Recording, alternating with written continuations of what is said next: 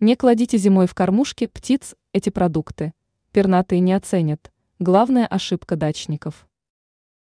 Прикармливать зимой птиц на дачном участке не только можно, но даже нужно.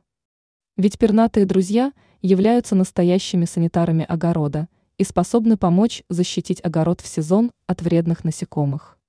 По этой причине большое количество дачников сооружают у себя на даче кормушки, куда кладут зачастую не самые подходящие для птиц продукты.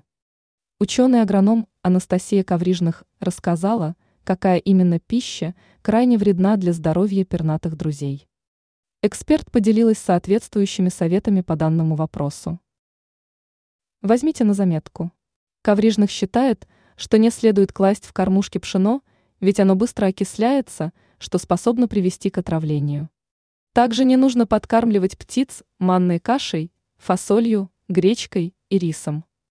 Забудьте об идее рассыпать по участку любые мучные изделия, как сухарики, так и свежую сдобу. Сахар пернатые друзья не оценят в том числе.